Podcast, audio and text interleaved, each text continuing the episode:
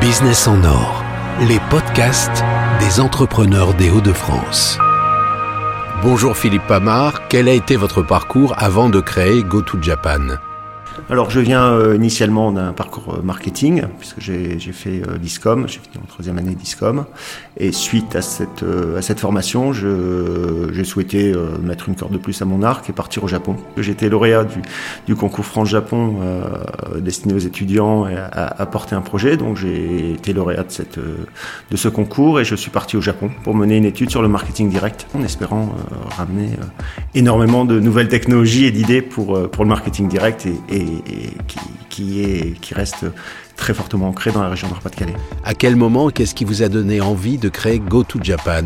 Bah, Suite à mon voyage au Japon, qui a, qui a duré près de six mois, euh, je me suis aperçu qu'il y avait beaucoup d'opportunités pour les entreprises françaises au, Japon, euh, notamment du fait de l'amour et de l'intérêt des, des, consommateurs japonais pour, pour la France, et qu'il manquait euh, un pont entre justement la, la France et, et, et, le Japon dans le domaine marketing particulièrement. Et donc au retour en France, j'ai eu l'occasion de, de, parler de mon séjour à, à Jean Desrumeaux, Nicolas Lecomte, qui étaient euh, d'ailleurs des, des, intervenants dans, dans, ma formation et qui ont été emballés par le projet de créer une société autour de, des relations entre la France et le Japon. Vous avez créé cette société en quelle année? Elle a été créée en 1993, 1er avril. C'est pas un poisson, c'est une réalité et ça dure déjà ben, depuis plus de 25 ans maintenant. Pouvez-vous nous expliquer précisément l'activité de GoToJapan l'activité euh, de Go Japan est d'être une agence marketing spécialiste experte du marché japonais. Alors naturellement, comme nous avons euh, bah, plus de 25 ans d'existence, euh, les activités ont, évolué au, fur et à mesure du temps. Initialement, nous étions centrés sur le marketing direct, donc nous avons pu assister des entreprises, les VA10 telles que, telles que Damar, telles que La Redoute, à s'implanter au Japon et à se développer, pour, pour le cas Damar qui était déjà lui implanté. Et euh, nos activités ben, ont progressivement évolué euh, du marketing direct vers le CRM, qui est euh, la, relation, la relation client, la gestion de la relation client, qui est un, suivi naturel du, marketing direct, pour ensuite, ben, comme tout le monde, ajouter la corde digitale à notre, à notre gamme de services. Donc vous, vous êtes ici en France et vos équipes sont au Japon.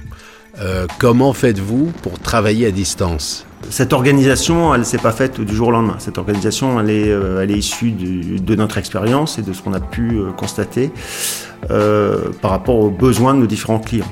Initialement, notre agence était 100% française, avec du personnel naturellement japonais, mais compte tenu de l'évolution, de la difficulté à trouver du personnel compétent dans le domaine du marketing et notamment de la gestion de base de données ou de la relation client, on a décidé progressivement de transférer les équipes de production au Japon pour des questions de décalage horaire et pour des questions de compétences, tout en gardant une partie en France qui va faire le lien avec les, euh, nos clients, avec les sièges euh, de nos clients, et notamment leurs services marketing ou, euh, digitaux qui, qui, eux, sont basés en France et qui ont besoin d'un niveau de stratégie et une vision un peu plus française, puisque l'objectif n'est pas de faire du 100% japonais, mais bien d'adapter une stratégie internationale au marché japonais. Donc notre compréhension des besoins des entreprises françaises est très important pour, pour nos clients euh, qui, lorsqu'ils se retrouvent face à, des Japonais, n'ont pas forcément cette compréhension euh, des, euh, stratégies et des produits français. Avez-vous, à l'inverse, des entreprises japonaises qui vous demandent de les accompagner pour leur installation en France? Or non, on a des demandes bien sûr, mais c'est pas notre volonté première. Euh, c'est un tout autre métier qui demanderait une organisation différente, qui demanderait des objectifs différents. Euh, euh, donc on n'a pas cette, volonté d'aller dans l'autre sens. Euh, par contre, de se renforcer au Japon, oui, avec des équipes de plus en plus euh, nombreuses, euh, et notamment l'évolution vers un, modèle d'agence collaborative qui nous permet d'avoir toute une gamme de services euh, utile à nos clients et, et, de pouvoir répondre de façon personnalisée à, à, à chacun d'entre eux. Qui sont vos clients justement? Bah, nous, Nos clients, on travaille, on travaille dans, dans, le luxe, donc là on a une petite clause de confidentialité, mais je suppose que les entreprises du luxe sont connues. On travaille également dans le domaine du tourisme, avec des gens comme l'Office de tourisme de Nouvelle-Calédonie ou des compagnies aériennes comme, comme Air Calin. On travaille ici également dans tout ce qui est vin et gastronomie, euh, notamment le champagne qui, euh, qui est un secteur qui est en fort développement compte tenu des, euh, des accords qui, qui, ont lieu en, en, février 2019 entre la France et le Japon qui suppriment ou réduisent les taxes sur les importations. Vous parliez de décalage horaire pour travailler avec le Japon. Comment faites-vous exactement? Alors, Le décalage est de 7 heures en été et de 8 heures en hiver. Donc c'est un fort décalage. Ça n'a que des avantages, puisqu'en fait ça nous permet de travailler 24 heures sur 24. nos équipes peuvent nous envoyer des demandes à 17h ou 18h. On peut, bah, pour eux, heure locale, on a tout le loisir de les travailler la journée, de leur répondre le soir pour nous en France et euh, eux au réveil le matin d'avoir les, éléments de réponse. Donc c'est euh, un gros avantage. C'est un avantage aussi, comme je disais, euh, nous notre objectif en France est d'être proche des sièges qui eux naturellement sont sur notre horaire, donc on peut facilement échanger à tout moment de la journée. Donc c'est plutôt un, gros avantage d'être implanté sur les deux parties du globe. Vous êtes régulièrement sur place au Japon Alors ça va, ça va être variable en fonction des années, mais en général entre 2, 4 fois, ça peut être 6 fois lorsqu'il y a des gros projets, la nécessité d'être présent euh, pour des réunions ou des, ou des workshops. Et vous parlez japonais? Alors je parle japonais, hein, pas couramment, euh, parce que je, n'y vis pas, mais euh, depuis, depuis mes différents séjours, j'ai un niveau de japonais qui, est suffisant pour, pour survivre. Pourquoi êtes-vous resté dans le nord de la France? Bah, historiquement, historiquement, étant tourné vers le marketing direct, on est dans le berceau de la vente à distance. Euh, ce berceau de la vente à distance va évoluer sur le digital et on trouve euh, la, plus, grande partie des, entreprises digitales ou, l'hébergement, même avec OVH, est présent dans le Nord. Donc on a déjà un environnement qui est, très propice à, notre métier premier, qui est, euh, le CRM et le digital. également sa situation. effectivement, on est près de Bruxelles, on est près de, Londres, on est près de Paris. Hein.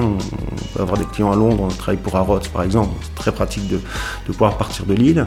Euh, et on a un cadre au travail qui est quand même un peu plus euh, sympathique que, que sur Paris on a quand même un stress un peu plus élevé.